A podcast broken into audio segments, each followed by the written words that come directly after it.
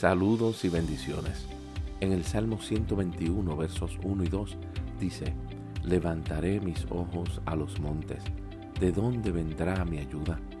Mi ayuda viene del Señor, que hizo los cielos y la tierra.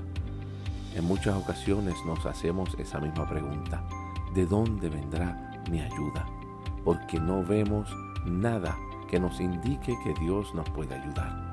Por mucho tiempo nos enseñaron que cuando leíamos este pasaje, levantaré mis ojos a los montes, ¿verdad? Es que la ayuda del Señor venía del monte.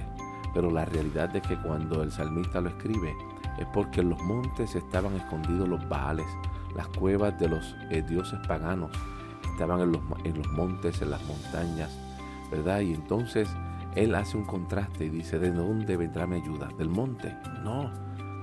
Nuestra ayuda viene del Señor, viene de nuestro Dios, que Él hizo los cielos y la tierra. La pregunta es, ¿qué estás mirando hoy?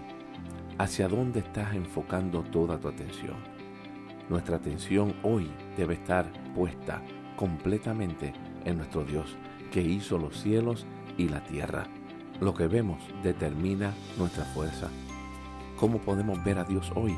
Redirigiendo nuestros pensamientos hacia Dios. El pueblo de Israel se veía como insectos al lado de los gigantes en la tierra prometida y decían no podemos conquistarlo. Pero Josué y Caleb habían redirigido sus pensamientos y dijeron sí podemos, porque el que está con nosotros es mayor, es más grande.